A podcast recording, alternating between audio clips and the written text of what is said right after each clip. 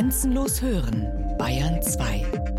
Der Flug der Eule der Minerva beginnt in der Dämmerung. Eine Stunde Vernunft im Nachtstudio. Dienstags um 20 Uhr und feiertags um 22 Uhr.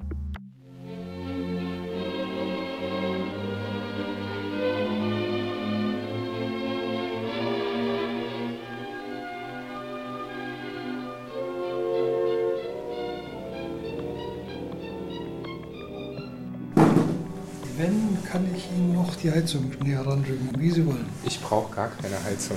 Das ist alles gut. Das ist alles gut. Ein Herbsttag im Hessischen. Unweit von Frankfurt nur ein Katzensprung. Und ein Zeitsprung. Nicht vor, sondern rückwärts. Eine Spanne von über 30 Jahren. Große und kleine Leinwände sorgsam aneinandergestellt. Die bemalte Fläche zeigt in den kühlen, keineswegs zu kalten Raum. Ja, inzwischen ist das nur noch ein Teil. Ja. Ich habe jetzt mal vor kurzem doch einen Bestand gemacht, das sind um die 300 Bilder. Und das ist eigentlich nur, na, ich würde mal sagen, Fünftel oder noch weniger. Ein Fünftel der Bilder, die Hans Ticher gemalt hat, vor und nach dem Ende der DDR, beginnend in den 60er Jahren. Immer wieder kräftige, leuchtende Farben und eigenwillige Figuren, eine ganz eigene ästhetische Sprache, inspiriert etwa durch die Kunst von Fernand Léger und Oskar Schlemmer. Ebenso durch die Pop-Art. Durch Kunstströmungen also, die im Land von Hammer, Zirkel und Ehrenkranz alles andere als wohl gelitten waren. Vor allen Dingen Glatscher, den fand ich eigentlich typisch für die DDR. Dieses ewige Beifall geben für Dinge, die nicht vorhanden waren, Erfolge, die es nicht gab. Und da fand ich schon den hohlköpfigen Klatscher als Synonym regelrecht für die DDR, vor allem die DDR der 80er Jahre. Was für ein Bild. Oder besser, was für Bilder. Eine Serie. Im Zentrum jeweils die Hände, übergroß, rund geformt, übereinander. Auf und zu, auf und zu, auf und zu. Einmal blassrot, einmal gelb, dann grau, dann blau, jeweils im Kontrast zum Hintergrund. Und der, der klatscht, hat kein Gesicht. Ein kleiner roter Punkt auf den Schultern, das ist alles. Die gehören zusammen, das sind acht so eine Klatscher, die zusammen an der Wand hängen sollen. Acht Klatscher und ein Kapitel ein und derselben Geschichte.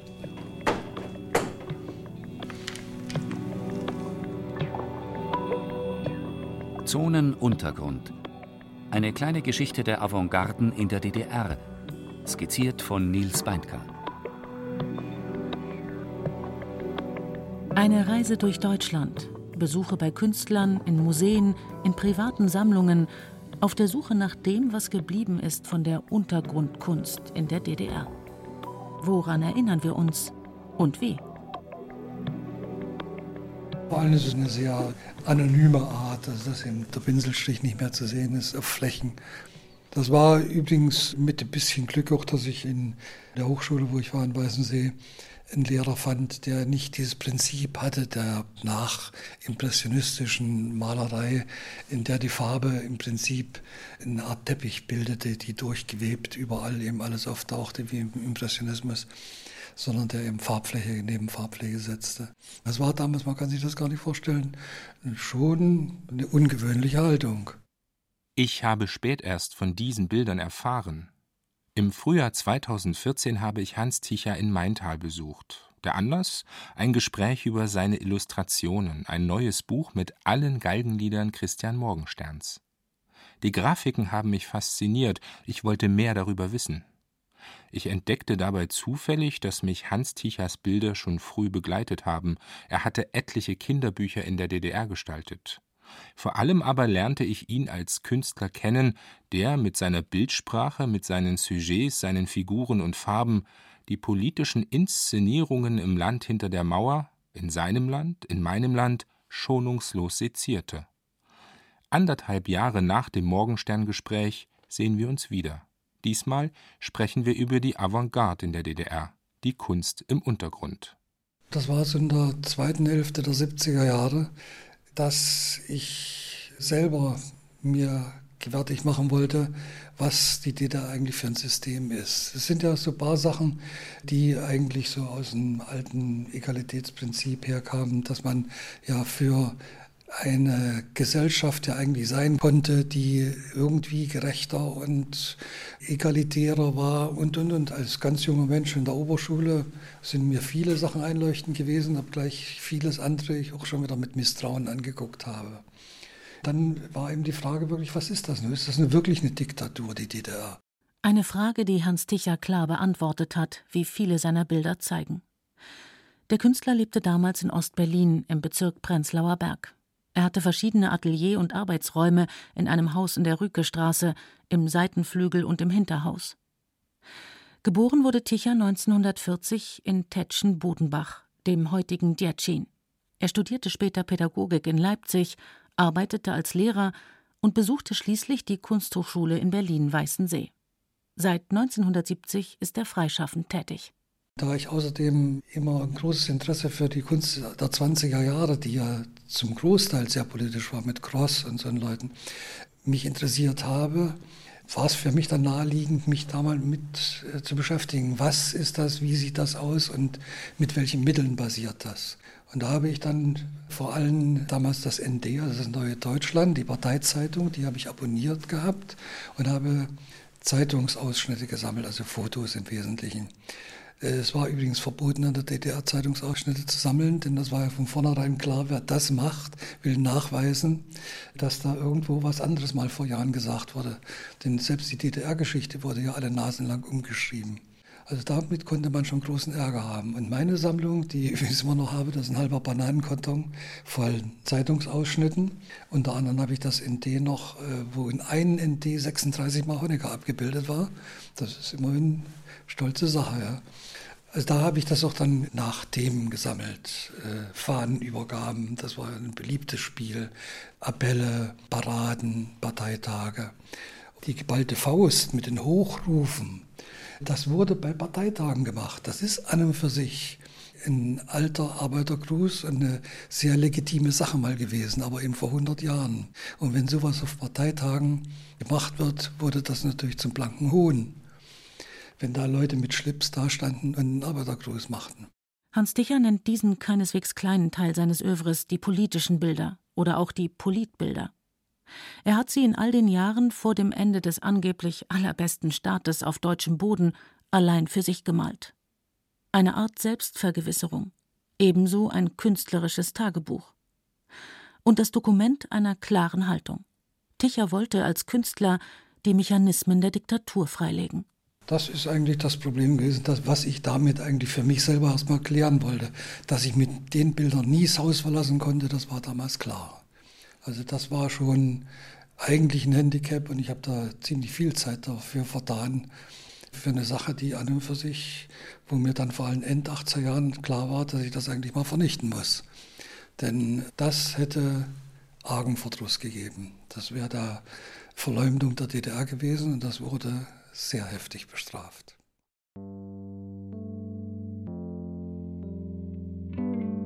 Hans Ticher ist einer von vielen Künstlern, die in der DDR eigene Wege gegangen sind. Einer, der sich nicht abfinden wollte mit den offiziellen kulturpolitischen Vorgaben, der vielmehr Anschluss suchte an die von den Genossen zumeist verteufelte Moderne, an das Bauhaus, den russischen und den französischen Konstruktivismus. Sein Werk, wie das von vielen anderen dieser unangepassten, gehört zur eigentlichen Avantgarde im Dreibuchstabenland. Das gilt auch für die Bilder und Grafiken einiger Maler, die zur Sammlung des Erfurter Anger Museums gehören. So. Ich fahre jetzt mal ins Depot. Das viel zu klein ist. Die Sammlung des Anger Museums beinhaltet Malerei, Grafik, mittelalterliche Kunst und Kunsthandwerk. Ja, das sind so die Schwerpunkte. Und natürlich spielt, natürlich spielt die Kunst der DDR hier eine große Rolle, denn in 50 Jahren ist ja hier auch etwas passiert. Ja? Depotwand 7RA gleich unten links. Ein abstraktes Bild. 125 x 83 cm, Öl auf Hartfaser. Gemalt von Rolf Dies, geboren 1925 im thüringischen Bad Langensalza, 1964 in Darmstadt aus dem Leben geschieden. Der Titel des Gemäldes Komposition entstanden 1959. Schwarze Linien, Farbflächen. Eine Schenkung eines Erfurter Künstlerpaares. Dieses Grau ist ja auch ein symbolisches Grau. Ja? Diesem Grau setzt er ja ganz starke Farbtöne entgegen. Also ein ganz leuchtendes Gelb, ein ganz leuchtendes Blau im Zentrum, ganz leuchtende Rottöne sind ja die Grundfarben. Ja, es ist ja Farbkreis, der uns entgegenschaut. Und was macht man aus diesen Farben? Ja, und der mischt sie natürlich ins Grün und ins Bräunliche. Es sind auch farbtheoretische Exkurse einfach. Es geht immer wieder um Räume, immer wieder um Flächen, um Abgrenzungen, um Balance, aber auch um Eruption irgendwie. Es ist ja ein Bild, was auch es sprengt, ja. Es, es, sprengt auch den Rahmen. Es zieht ja auch so nach rechts oben in den rechten Bild rein. Also da scheint etwas auch so aus dem Format gehen zu wollen. Ja. Rolf Dies, so erzählt Kuratorin Cornelia Nowak, studierte zunächst an der Weimarer Hochschule für Baukunst und angewandte Kunst, einer für etliche der unangepassten avantgardistischen Maler wichtigen Ausbildungsstätte. Einige der Lehrer waren stark vom Bauhaus, der berühmten Vorgängerinstitution, beeinflusst. Sie öffneten die Augen ihrer Schüler für die nach 1933 gewaltsam verdrängte Moderne. Für die künstlerische Haltung von Rolf Dies ein wichtiger Bezug, neben der französischen Nachkriegsmoderne und Malern wie Jackson Pollock. Rolf Dies ist einer der ersten, die in Thüringen ganz konsequent auch den Weg der Abstraktion gegangen sind. Also Stichwort Jackson Pollock Drip Painting. Also das ist die Richtung, da wollte er hin. Aber nicht als jemand, der nachäfft, sondern jemand, der ganz tief aus dem Inneren heraus arbeitet. Ja, das ist einfach passiert. Es ging gar nicht anders. Er konnte nicht anders formulieren. Ja, er musste auch Farbexperimente machen.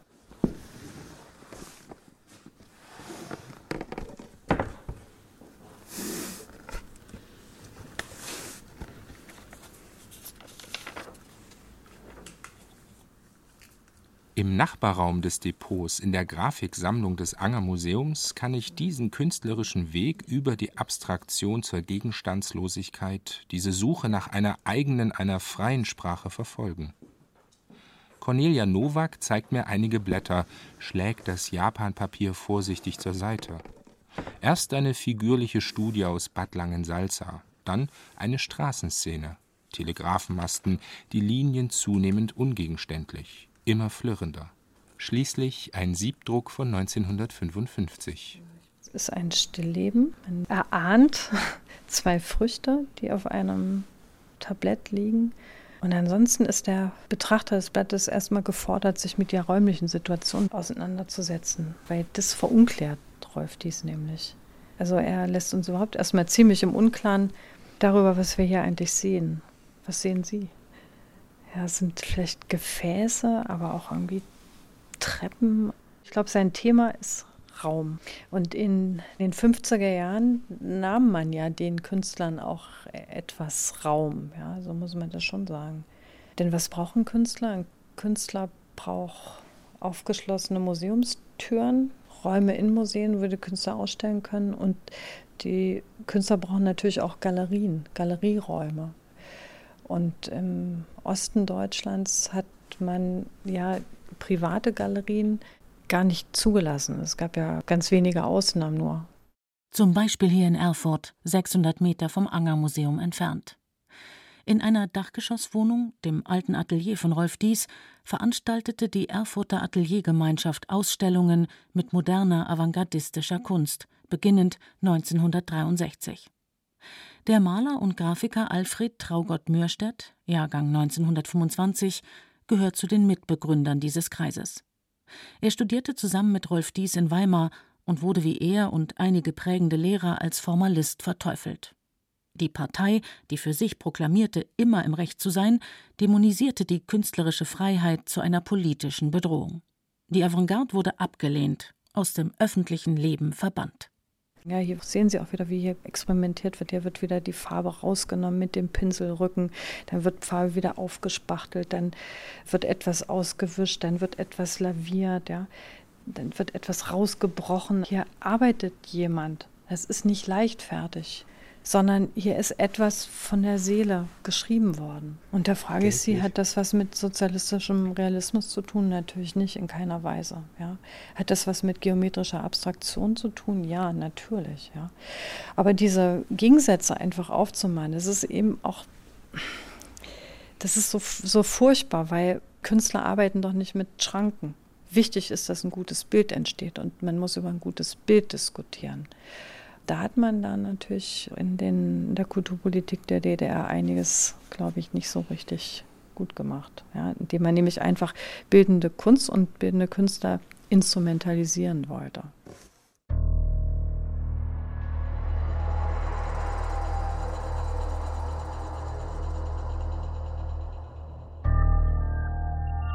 Dass Bilder wie die von Rolf Dies oder Alfred Traugott Mörstedt dennoch den Weg in die Sammlungen fanden, liegt unter anderem an Menschen wie Herbert Kunze, dem langjährigen Direktor des Anger Museums. Zweimal wurde er aus seinem Amt entlassen. 1937 im Rahmen der Aktion Entartete Kunst, dann 1963 aufgrund der wachsenden Distanz zur Kulturpolitik der DDR. Cornelia Nowak erzählt, dass Herbert Kunze in den 1950er Jahren immer wieder Arbeiten der von der Partei verfemten Künstler für das Museum erwarb. Ebenso wollte er den jungen avantgardistischen Malern helfen, trotz aller öffentlichen Ablehnung eine Perspektive zu finden. Rolf Dies etwa beschäftigte er bis zu dessen Flucht in die Bundesrepublik als Restaurator. Daneben haben Erfurter Bürger die moderne Kunst gesammelt. Der Pädagoge Rudolf Franke und seine Frau haben dem Anger Museum im Jahr 2004 eine Sammlung mit 14.000 Werken geschenkt. 160 Arbeiten davon stammen von Rolf Dies. Das Ehepaar Franke gehörte ebenfalls zur Erfurter Ateliergemeinschaft. Es war auf jeden Fall eine Gegenwelt. Die Ateliergemeinschaft hat bis 1974 agiert und hat auch grafische Mappenwerke ediert. Es war wie eine Selbsthilfegruppe, möchte man sagen. Das Ganze war nicht ganz ungefährlich, denn solche Aktionen hat der Staat natürlich nicht befördert, sondern er hat sie eigentlich eher verhindern wollen. Und es ist ein Phänomen, warum über zehn Jahre hier in Erfurt eine Parallelkunstwelt entstehen durfte. Eine Parallelkunstwelt, die sich ganz, ganz stark an der westeuropäischen Moderne eben orientiert hat und Künstler auch ins Boot geholt hat, die die DDR verlassen hatten, die in Untersuchungshaft gesessen hatten, wie der Roger Löwig, der nun nicht abstrakt arbeitet, aber der sich ganz stark gegen den Staat gewendet hat. Aber auch Künstler dann wie Rolf Dies, der ganz bewusst die DDR 1960 verlassen hat und sich 1964 in Darmstadt das Leben genommen hat. Und sofort veranstaltet die Erfurter Ateliergemeinschaft eine Gedächtnisausstellung für Rolf Dies aus Bad Langsalza. Und das war ein Statement, das war auch wirklich mutig. Ja. Diese Sehnsucht der Künstler eben an die internationale Welt anzuknüpfen und immer wieder zu betonen, aber mit uns nicht. Also diese Haltung, ja, dieses bürgerliche Selbstverständnis, nein, also wir akzeptieren, was hier passiert, wir sind keine Widerstandskämpfer, aber wir korrigieren etwas und aktiv zu werden, ja, das ist einfach toll. Für die großen Museen, nicht nur im Osten Deutschlands, ist die Auseinandersetzung mit dieser anderen Kunst eine wichtige und vor allem lohnende Vermittlungsaufgabe. Allzu oft wird die Kunst der DDR mit dem sozialistischen Realismus und seinen Malerfürsten gleichgesetzt. Dazu kommt die alte Leipziger Schule. Bernhard Heisig, Wolfgang Matteuer, Werner Tübke. Drei Künstler, die auch der Kölner Großsammler Peter Ludwig schätzte und kaufte. Schließlich der im Sommer 1980 in die Bundesrepublik übersiedelte A.R. Penck. Eine grobe Verengung, eine große Unschärfe. Kleinere Häuser widmen sich längst den Avantgarden. In Bad Langensalza wird immer wieder mit Ausstellungen an Rolf Dies erinnert. Eine Stiftung auf der Thüringer Heidecksburg pflegt den Nachlass von Alfred Traugott Mörstedt. Das Erfurter Angermuseum präsentierte im Sommer in einer Sonderausstellung eine Privatsammlung mit Werken der deutsch-deutschen Nachkriegsmoderne. Bilder etwa von Ernst Wilhelm Ney, ebenso von Gerhard Altenburg, einem der bekanntesten unangepassten Künstler in der DDR.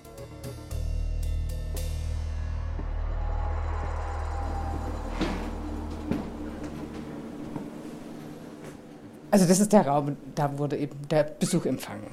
Ja. Und hier ist die Gestaltung wirklich mehr oder weniger ausschließlich von Altenburg. Also die Wandbemalung, die über die Decke geht und die Lampe ist ein Entwurf von ihm, der Schrank, die bemalten Stuhlbeine, die bemalte Heizung. Es ist nicht ganz so, wie Altenburg das wahrscheinlich gerne gezeigt hätte, weil auf der Liege und auf den ganzen Sesseln waren überall Schaf- und Ziegenfälle verteilt und Moherdecken, feinstes Gewebe. Wir hatten aber, als wir 2015 das Haus dann so richtig bearbeitet haben, einen unglaublichen Mottenangriff, weil es eben leer stand einige Zeit oder nicht regelmäßig begangen wurde. Und um die wieder loszuwerden, weil die ja alles auffressen, äh, haben wir die tiefgefroren. Die sind erhalten, aber ich traue mich ehrlich gesagt noch nicht, äh, die wieder auszulegen. Ja? Also deswegen sieht es nicht ganz so schick dekoriert aus, wie Altenburg das bestimmt gerne gehabt hätte. Ein Besuch in einem Refugium in einer Parallelwelt. Das Wohnhaus von Gerhard Altenburg, geboren 1926 als Gerhard Ströch in Rödichen-Schnepfenthal in der Nähe von Gotha. Auch er studierte an der Weimarer Kunsthochschule. 1950 wurde er aufgrund seiner künstlerischen Entwicklung exmatrikuliert. Er arbeitete freischaffend, zunächst in Weimar, dann in Altenburg. Ab Mitte der 50er Jahre nannte er sich Gerhard Altenbourg. Die Französisierung war ein Bekenntnis. Wie auch das Haus, das er schließlich zusammen mit seiner Schwester bewohnte. Das alte Haus der Eltern. In seinen ganz früheren Notizen hat er auch geschrieben, ne, dieses Haus als Aufgabe und dann die Farben Weiß, Messing, Kupfer. Und da hat er eigentlich bis zum Schluss, würde ich denken, so erkennt man das auch gestalterisch dran festgehalten. Und ich denke, das war schon ein echter Rückzugsort, der doch sehr anders war als die Situation draußen. Die Kunsthistorikerin Inge Grimm arbeitet seit dem vergangenen Jahr im alten Wohnhaus von Gerhard Altenburg. Sie ist mit der Inventarisierung beschäftigt, untersucht die hier verbliebenen künstlerischen Arbeiten, die Bibliothek, die Korrespondenz, die Dada-Exzerpte. Eine Herkulesaufgabe, zunächst für drei Jahre von der Hamburger Hermann Remzmer Stiftung gefördert. Neben Inge Grimm steht Jutta Pendorf. Sie war über drei Jahrzehnte am Altenburger Lindenau Museum tätig und leitete das Haus, Mitglied der Konferenz nationaler Kultureinrichtungen, bis 2012. Das Museum verfügt nach eigenen Angaben über den weltweit größten Werkbestand von Gerhard Altenburg. Ich meine, diese Stadt hier, in der er gelebt hat, die war ja schwarz. Also hier war Kohle und, und die Leute haben nicht so viel Wert auf Erhaltung von wichtigen Dingen gelegt. Und insofern war das schon ein Widerstehen. Also ein Insistieren auf Form, auf Geschmack, auf Umgangsform, auf Kleidung, auf Kultur. Gerhard Altenburg arbeitete hauptsächlich als Zeichner und Grafiker, weniger als Maler. Ebenso schrieb er Lyrik, immer wieder in Anlehnung an die Dadaisten, die ihn sehr begeistert haben und deren Werke er unablässig sammelte. Er wurde früh von westdeutschen Galeristen entdeckt. 1959 nahm er an der Documenta 2 in Kassel teil. Künstler wie Paul Klee, Max Ernst oder Egon Schiele waren wichtige Bezugspunkte für Gerhard Altenburg. Seine Bilder, filigran, flirrend, symbolisch, abstrakt und zugleich doch konkret, lassen diese Verwandtschaft, ausformuliert freilich in einem ganz eigenen Stil, immer wieder erkennen. Ich habe mich mal mit dem Frühwerk beschäftigt und habe noch mal also es war vielleicht nicht genau genug oder zu spät. Nochmal mit Rudolf Springer, mit dem ersten Galeristen, der in Westberlin ihn vertreten hat, gesprochen. Und Rudolf Springer war ja jemand, der die Franzosen sehr vertreten hat, der auch lange in Paris lebte. Und ich denke, dass Gerhard Altenburg, der oft nach Berlin gefahren ist, das wissen wir also vor der Mauer, diese französische existenzialistische sich noch mit Krieg und ja, mit so menschlichen Verbrechen tatsächlich ja auseinandergesetzt hat, dass, dass das für ihn wichtig war und dass diese existenzielle Formensprache der frühen Lithografien viel mit den Franzosen auch zu tun hat. Und dass er später in der Lage war, viel freier mit den Dingen umzugehen, sich der Natur zu widmen, auch Schönheit, auch Frauen und Sexualität. Das war in, in einer großen Offenheit und auch manchmal Verspieltheit und Ironie. Aber am Anfang war das also wirklich, dass man manchmal erschreckt. Diese drei Exe-Homo-Zeichnungen, die gehören zu den wichtigsten Äußerungen der deutschen Nachkriegskunst. ein kleiner Zyklus von Gerhard Altenburg, entstanden in den späten 40er Jahren. Der Mensch als rätselhaftes, verstörend, mehr noch abschreckend wirkendes Wesen. Hilflos, verzweifelt, zerfasert, gezeichnet immer wieder in feinen Strichen. Wie seine Altersgenossen Rolf Dies und Alfred Traugott Mürstedt wurde Gerhard Altenburg als Jugendlicher zum Kriegsdienst eingezogen. Die existenziellen Erfahrungen thematisierte der im Haus eines Baptistenpredigers großgewordene Künstler immer wieder in seinem Werk, in seinen oft geheimnisvollen Arbeiten auf Papier. Ein anderes Schlüsseldokument sind die Arbeiten für eine Grafikmappe zu Gedichten von Johannes Bobrowski. Ich kann nur so meine Sicht darauf sehen. Bobrowski ist ja erstmal ein wunderbarer Dichter, der auch eine Hinwendung zu Landschaftlichem hat und eine Hinwendung zu deutscher Geschichte und das auf eine unglaublich feinsinnige Art auszudrücken versteht. Insofern sind die beiden schon mal verwandt miteinander. Und die Bobrowski-Mappe ist ja die Mappe, für die Gerhard Altenburg Gedichte aus dem Band Sarmatische Zeit von Bobrowski ausgewählt hatte. Und die widmen sich eigentlich auf eine sehr feinsinnige Art den Opfern des Nationalsozialismus. Also gibt ja diese Kaunas, das ist so ein ganz wichtiges Blatt, ermordeten Menschen. Und Gerhard Altenburg war, ist als 17-Jähriger in den Krieg eingezogen worden und muss schlimme Sachen erlebt haben, die sein ganzes Frühwerk prägten. Also hier gibt es einmal die große Radierplatte und die Tür mit den beiden Musen drauf, die führt in sein Arbeitszimmer. Das Altenburger Lindenau Museum erwarb frühzeitig Arbeiten von Gerhard Altenburg. Ebenso wurden seine Bilder von Sammlern dies und jenseits der Mauer gekauft. Im offiziellen Kulturbetrieb der DDR galt dieser kluge, unendlich belesene, und mit so großer Akribie arbeitende Freigeist dennoch lange als Unperson. In den 60er Jahren wurde der Künstler wegen Verstoß gegen die Zollbestimmungen zu einer zweijährigen Bewährungsstrafe verurteilt. Ein politischer Prozess. Eine Werkschau 1976 im sächsischen Schloss Hinterglauchau, nicht wirklich im Zentrum der Welt, sorgte dennoch für erheblichen politischen Wirbel. Trotzdem bewahrte sich Altenburg die Unabhängigkeit und bekam spät öffentliche Anerkennung. 1986 wurde sein Werk in drei Ausstellungen gezeigt. Das Haus, in dem so vieles noch entschlüsselt werden muss, erzählt immer wieder davon.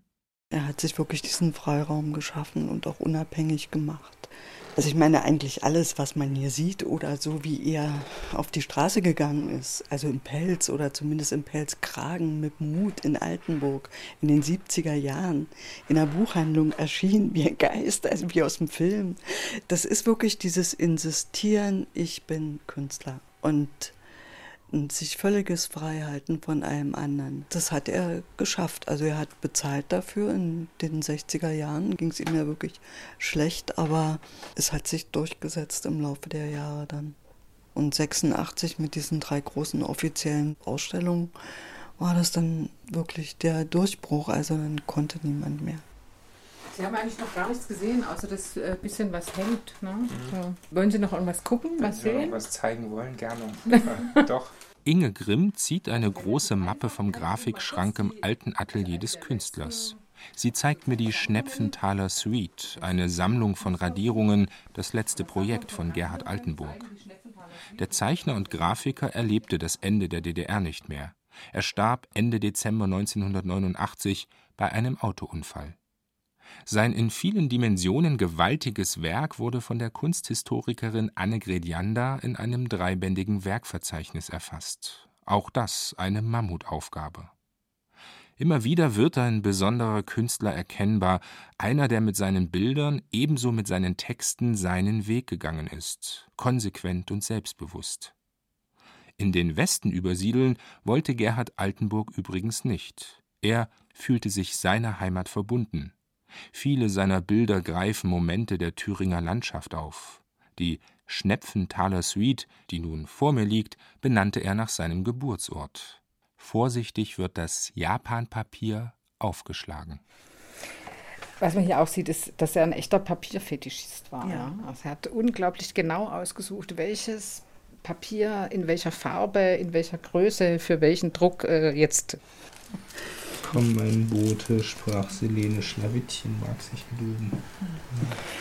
Das ist so ein typischer Titel, ne? Also mein Lieblingsblatt ist eigentlich das mit der Zwetschge, er sagt, mhm. Zwetschgenmus esse ich gern, aber weder Kanne noch Zuckel.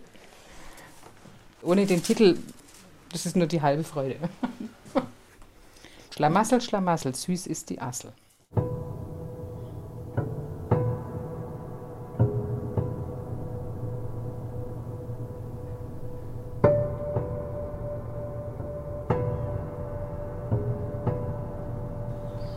Müsste längst sein, dass da mal eine Tafel gell, am Haus wäre.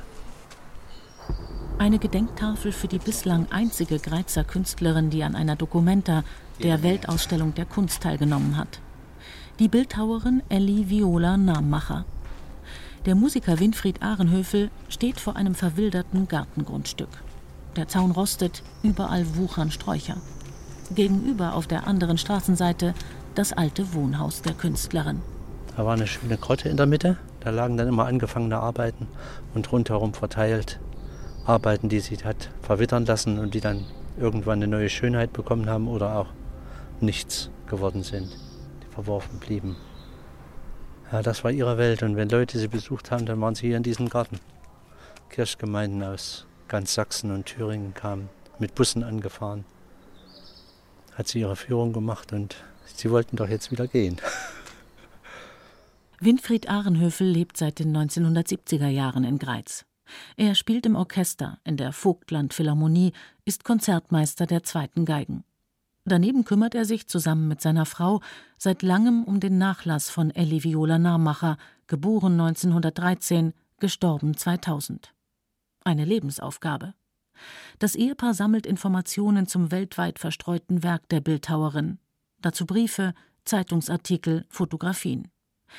In der Wohnung, über der Altstadt gelegen, stehen bislang zehn Ordner voller Material. Ebenso organisiert Ahrenhöfel Ausstellungen an allen möglichen Orten, darunter im Krankenhaus der Stadt. Gut, das ist nicht das Guggenheim. Aber es geht den Eheleuten darum, dass die Künstlerin nicht vergessen wird. Im Eingangsfoyer, geschützt hinter Glas, stehen drei Plastiken der Künstlerin. Der Erzengel Michael und zwei Marienfiguren. Eine davon trägt den Namen Berthold Madonna, benannt nach einem Schüler Lionel Feiningers, der eine Zeit lang mit der Bildhauerin zusammenarbeitete. Eine abstrakte Figur. Im Grunde sieht man nur das Gewand, den Faltenwurf, in einem fast ins Türkis gehenden Blauton lasiert. Dort, wo der Kopf ist, eine Höhlung, die Leerform. Wir sollen uns selbst ein Bildnis machen. Winfried Ahrenhöfel spricht von der wichtigsten Arbeit von Elli Viola Nammacher. Er hat diese lasierende Tönung eingeführt, die das Holz noch sprechen lässt, aber doch so ganz zart dicht zeigt. Also von dieser Madonna hat sie sich nicht getrennt, ist von 58 und hat bis zu ihrem Tod neben ihr gestanden, war auf fast allen Ausstellungen dabei. Es ist sowohl die Hoffnung ausgedrückt in dieser Plastik als auch diese Leiterfahrung, diesen geneigten Kopf, ganz typisch für sie. Leid und Hoffnung, diese beiden Pole hat sie in den meisten Plastiken eigentlich eingearbeitet.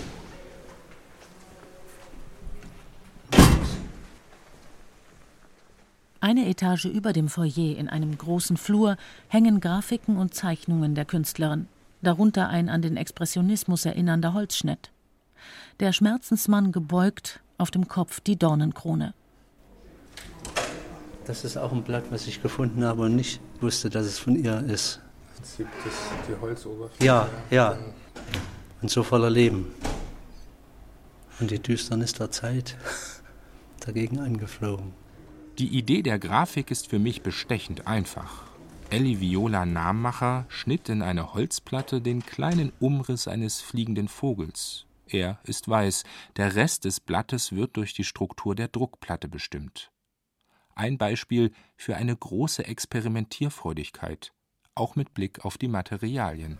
Das sind zwei, das werden wir nachher in der katholischen Kirche noch sehen, sind zwei Endzeichnungen für. Sie hat den Kreuzweg mindestens viermal den Zyklus gezeichnet, wie er werden soll. Und jedes Mal wurde es anders. Die letzte Fassung, die sie dann auch der Gemeinde vorgestellt hat. Aber letztlich ist es ganz anders geworden. Es ist im Holz. Und doch, wenn man die Arbeiten jetzt im Holz sieht, sieht man schon, dass sie die Gedanken schon genauso ausgedrückt hat, aber aufgrund der Struktur des Holzes zu einem ganz anderen Ergebnis gekommen ist. Die Lebens- und Leidensgeschichte Jesu spielt eine zentrale Rolle in der Bildhauerei von Elli Viola Nahmacher. Sie hat eine Vielzahl von Plastiken geschaffen. Altarbilder, Figuren, Kreuze, Kreuzwege. Ganze Kirchen, evangelische wie katholische, wurden mit liturgischen Kunstwerken aus ihrer Hand gestaltet. In einer ganz eigenen, modernen Sprache, inspiriert immer wieder durch den Expressionismus, durch Künstler wie Ernst Barlach. Im staatlichen Kunstbetrieb der DDR fand die Bildhauerin mit dieser ihrer Ästhetik keine Anerkennung. Dafür in den Kirchen, in den letzten Institutionen, die sich dem omnipräsenten Zugriff des Staates einigermaßen entziehen konnten. Eine Gegenwelt. Und eben eine Gegenkunst.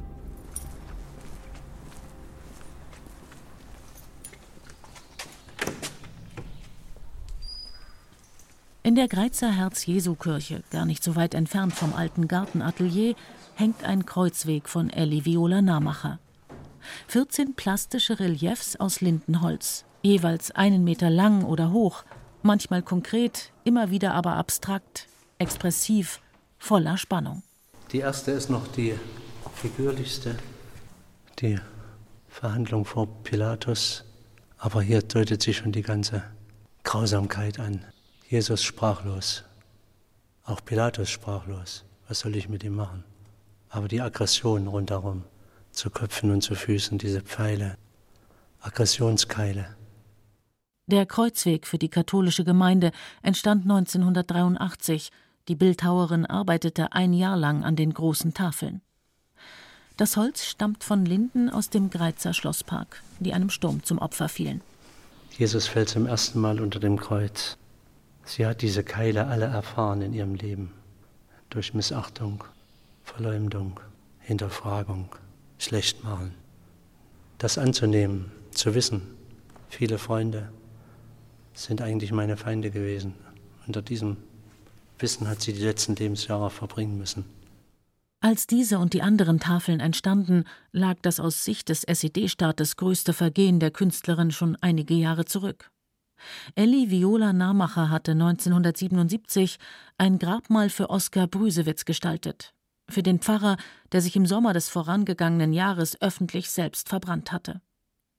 Die Aufstellung war geplant, doch die Stadtsicherheit konfiszierte die Plastik mit dem Titel Feuerapokalypse und drohte mit harten Konsequenzen, wenn die Künstlerin noch einmal ein solches Projekt in Angriff nehme. Winfried Ahrenhöfel sagt, die mit dieser Demütigung verbundenen Erfahrungen gehörten auch zum Hintergrund des Greizer Kreuzweges. Elli Viola Nahmacher habe das ebenfalls in das Holz geschnitten.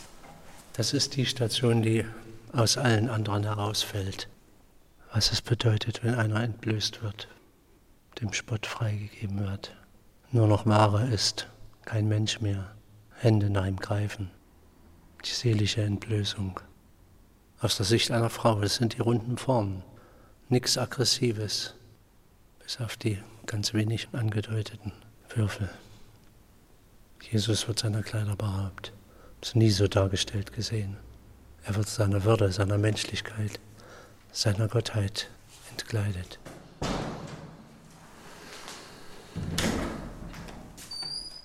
Bis heute gibt es keine wissenschaftliche Monographie über Elli Viola Nahmacher. Es gibt einige kleine Bücher über sie, unter anderem vom Greizer Lyriker Uwe Grüning, längst vergriffen. Rainer Kunze, der lange in der thüringischen Stadt lebte, hat Gedichte über die Bildhauerin geschrieben. Und ein Teil ihres Nachlasses gehört zur Sammlung der Greizer Museen. Trotzdem droht das Vergessen.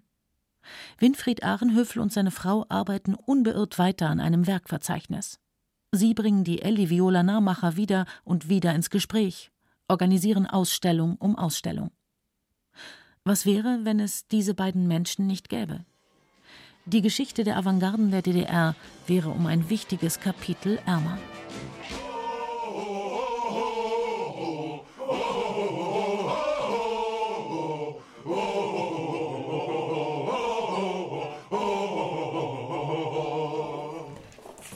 Das waren die Porträts hier, war das die? Vier Jungfern nach China. Sie waren ja auch gerade erst fertig mit der Ausbildung.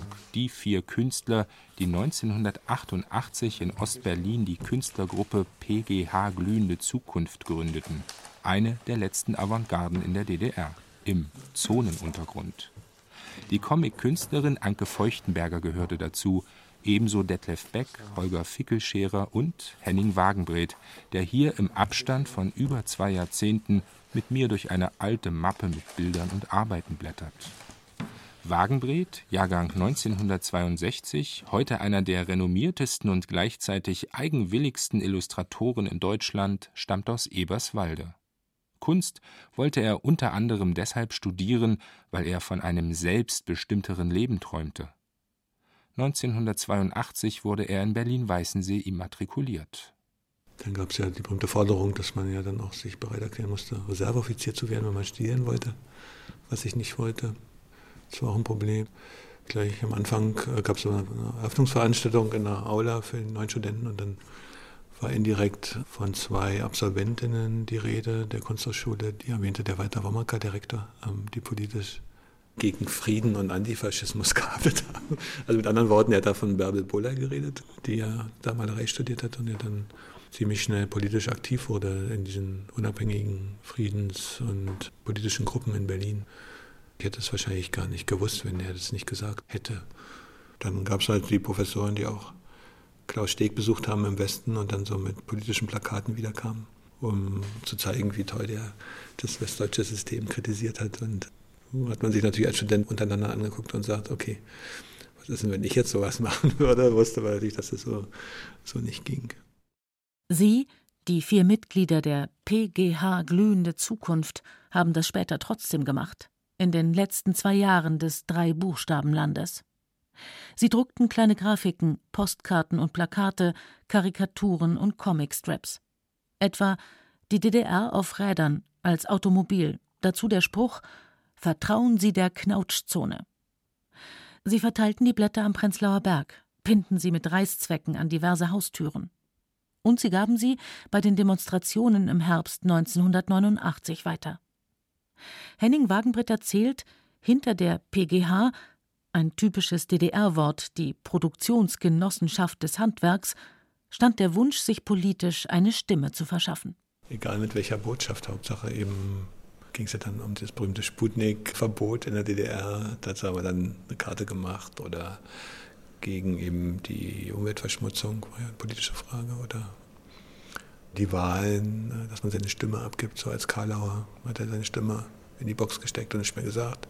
Oder gegen die Parteiführung war ja immer gespenstisch, wenn dann am Wochentags abends um sechs, sieben wurde die ganze Schönhauser Allee abgesperrt und dann raste die Kolonne von schwarzen Wolgas und Volvos da die Schönhauser Allee lang. Konntest nicht durch die Scheiben gucken. Die Staatsführung fuhr eben nach Hause, nach Wandlitz im Pulk.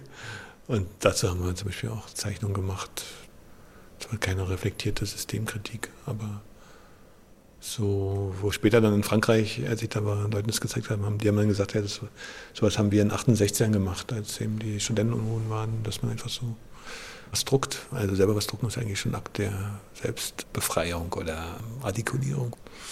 Oder Statement, so, hallo, hier bin ich. So weit war ich damals, sagen wir mal so. Von Aktionskunst will Henning Wagenbreth nicht sprechen eher von der Suche nach einer Mini-Öffentlichkeit. Auch ist es ihm wichtig zu sagen, ich war damals kein Oppositioneller. Ich wollte illustrieren und Plakate gestalten, mehr nicht. Die Stasi interessierte sich trotzdem für die Arbeiten der PGH Glühende Zukunft.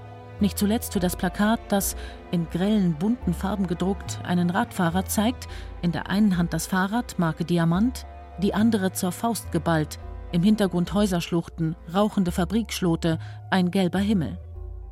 Und darüber die Worte Radfahrer haben nichts zu verlieren als ihre Ketten.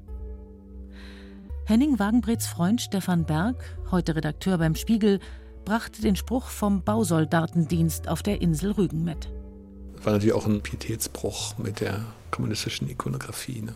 Und dann war mir auch klar, dass das Plakat groß sein muss, damit es sich eben irgendwie behauptet. Ähm, und dann hatten wir halt Siebdruckerei, die hatte nicht so große Siebe, da musste man jede Farbe so vierteln. Jede Farbe musste in Vierdruckgängen aufs große Papier gedruckt werden. Sieht man noch die Nähte sozusagen auf, auf den ersten Drucken.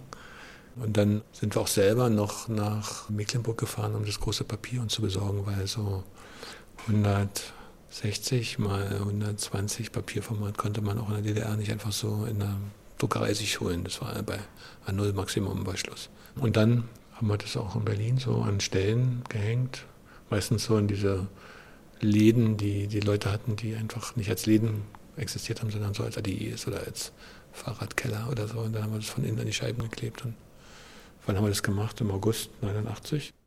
Es blieb bei den Anfangsermittlungen der Stasi. Im Herbst 1989 hatten die Genossen der Firma anderes zu tun. Henning Wagenbret gestaltete weitere Plakate, darunter für die Gründungsversammlung des neuen Forums am 10. November 1989. Die Druckplatte schnitt er aus einer Schranktür. Am 9. November saß er in seiner Wohnung in der Oderberger Straße unweit der Mauer. Ein Freund klopfte mit dem Schlüsselbund an die Außenwandheizung und sagte: Die Trabis fahren durch West-Berlin. Durch den Fall der Mauer änderte sich sein Leben.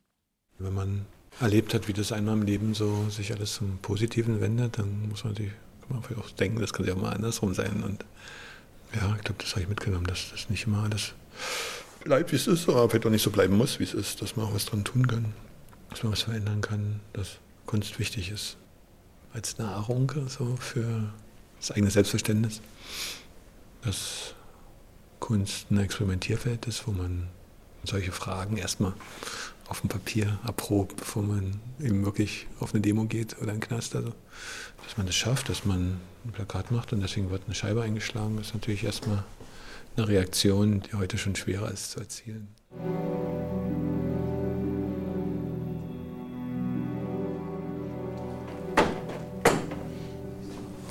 End 18.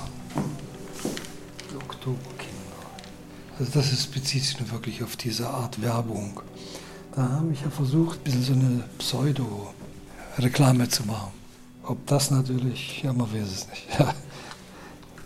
das ist ein Anfang 19 die Maschinenköpfe. Das ist auch aus der Zeit mit diesen abenteuerlichen Losungen. Alles durch, alles mit, alles für das Volk. Ja. Ja. Eine um die andere Leinwand zeigt mir Hans Ticher in seinem Maintaler Bilderraum. Gemälde aus fünf Jahrzehnten. Die politischen Bilder, die Sportbilder, gemalt in einer ganz ähnlichen und ganz eigenen ästhetischen Sprache, beeinflusst durch die Pop-Art, ebenso durch das Bauhaus und Fernand Léger. Schließlich Alltagssujets, Schlagersänger, Frauen beim Friseur, runde, kugelige Körper und Köpfe, gebogene Arme, Verfremdungen, Allegorien. Die Sport- und auch die Alltagsbilder wurden in der DDR dann und wann gezeigt, etwa bei den Dresdner Kunstausstellungen, allerdings gerne in den abgelegeneren Räumen. Die politischen Bilder hingegen, die vielen Klatscher und Fauststrecker, bekam niemand zu sehen. Hans Ticher stellte sie im Berliner Atelier mit der bemalten Fläche an die Wand und er legte Papierstreifen zwischen die Leinwände. Wenn jemand ohne sein Wissen die Bilder betrachtete, konnte er das sehen. Nachdem die Bürgerrechtler Gerd und Ulrike Poppe in das Haus in der Riekestraße eingezogen waren, schien umso mehr Vorsicht geboten. Die Stasi observierte das gesamte Areal im zerfallenden Prenzlauer Berg. Zu den Politbildern, erzählt mir Hans Ticher, findet sich kein Kommentar in seinen Akten. Ich habe ja übrigens auch nur äh, zwei Leuten mal etwas gezeigt. Also meine damalige Frau hat es gesehen, die wusste es. Und einen Freund habe ich mal zwei gezeigt, aber da dachte ich, oh, das lass mal lieber. Ja. Das wusste ich, das kann sehr ins Auge gehen. Das reicht ja schon, Ehestreitigkeiten bei anderen, dass dann irgendwie kommt sowas dann mit hoch. Also das habe ich selbst auch besten Freunden nicht gezeigt. Ein festes Standbein in den Jahren der DDR war die Illustration. Hans Ticher gestaltete eine Vielzahl von Büchern, darunter Karel Čapeks Roman Der Krieg mit den Molchen, ein mit Blick auf die visuelle Ästhetik wegweisendes Buch. Ebenso wurde er wiederholt mit Plastiken beauftragt, mit baubezogener Kunst, wie das damals hieß. Seine Malerei indes ein Versuch, mit der eigenen Kunst an die internationale Moderne anzuschließen. Ich hatte während dem Studium nochmals das Ziel gewechselt von der Malerei, war ich dann in, das nannte sich Gebrauchsgrafik, also in angewandte Kunst gewechselt, weil das, was ich damals malen wollte, eindeutig unter Formalismus lief. Und man kann sich nicht vorstellen, wie stark der Druck kulturpolitisch damals war. Also ich hätte selbst mit den Bildern, die man jetzt inzwischen, die ich in den 60er Jahren gemalt habe, vollständig harmlos. Also man sieht da überhaupt nicht, was da dran sein könnte. Das wäre Formalismus gewesen und das hätte Ärger gegeben. Die konsequente Suche nach einem eigenen, einem unabhängigen künstlerischen Weg erscheint umso beeindruckender, wenn man sich vor Augen führt, wie schwer es zeitweise in der DDR gewesen ist, die verschiedenen Strömungen der modernen Kunst zu rezipieren. In den Museen wurde die Westkunst bis auf wenige Ausnahmen lange Zeit überhaupt nicht ausgestellt. Und als Hans Ticher etwa nach Polen zu einer Leger-Ausstellung fahren wollte, verweigerten ihm die Behörden die Ausreise. An Publikationen gab es kaum was. Also vor allem so in den 60ern, also bis 1970. In der Ulbrichtzeit war ungeheuer schwierig. Man kam an nichts ran. Und es ist ja auch selbst im Westen war das ja nicht so sehr toll, mit was gedruckt worden ist. Das, was jetzt an Flut, an, an Kunstbänden an Gegenwartskunst da ist, das gab es ja nicht. Ich bin zur Information immer zur Leipziger Messe gefahren, Buchmesse. Und dort waren meistens so zwei Gemeinschaftsstände von Westverlagen. Und da konnte man sich wenigstens mal Bücher angucken. Wurde übrigens auch ungeheuer viel geklaut, logischerweise. Da hörte aber auch die Gegenwartskunst mit irgendwelchen Sammelbänden, mit klassischer Moderne meistens, mit am Schluss ein Bild von Brauschenberg auf. Weiter ging das nicht. Ich habe mir extra eine wüste sowjetische Streitschrift, die es als Paperback gab, gekauft. Da war eine paar Abbildungen drin, schwarz-weiß, klein, postkartengroß, ganz schlecht gedruckt mit einer Wüstenbeschimpfung der Moderne. Ja. Und das war die große Information, die ich hatte von überhaupt was in Pop Art passierte. waren vielleicht zehn Abbildungen drin, von denen man nicht wusste, ist das eine Collage, ist das plastisch, ist das gemalt oder was ist das eigentlich. Aber man hat überhaupt erst mal gesehen, was irgendwo sein könnte. Ungeachtet dieser Umstände schuf Hans Ticher ein großes Övre. Immer wieder Friedrich Schlegels Maxime folgend: Ironie sei Pflicht. Im November 1989, so erinnert er sich, lud er die politischen Bilder auf das Dach seines Trabis und fuhr zum Fotografen. Zur gleichen Zeit zog der Stasimann aus dem Hinterhaus in der Riekestraße aus. Ein Jahr später verließ Hans Ticher Berlin. Er wohnte zunächst in Mainz, heute ist er im hessischen Maintal zu Hause. Seine Bilder befinden sich in der Sammlung der Berliner Nationalgalerie, ebenso im Germanischen Nationalmuseum. Sie werden immer wieder in Ausstellungen präsentiert. Vor allem aber sind sie Teil einer anderen Kunstgeschichte der DDR, Teil einer Geschichte von ästhetischer Dissidenz und Verweigerung vor dem, was von oben herab verordnet wurde. Das gehört zum Wesen einer Avantgarde. Man kann sie als unangepasste Kunst oder auch als Gegenkunst beschreiben. Und man muss eingestehen, eine erschöpfende Dokumentation dieser vielfältigen Strömungen steht noch immer aus. Trotz dem Schwerpunkt zur DDR-Kunst auf der Documenta 6, trotz einzelner Übersichtsausstellungen in den letzten 20 Jahren. Künstler wie Hans Ticher haben das verdient.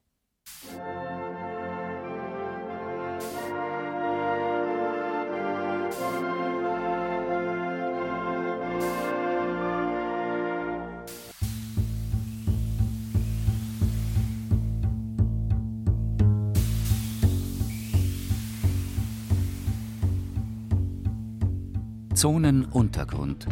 Eine Geschichte der Avantgarden der DDR. Skizziert von Nils Beindker.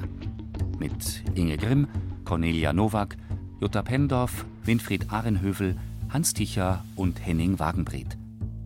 Es sprachen Katja Amberger und der Autor. Technik aus dem imperialistischen Ausland Cordula Vanschura. Den Sozialismus unterhöhlen der Redaktion und Regie Martin Zein. Eine Sendung des Westradios Bayerischer Rundfunk 2016.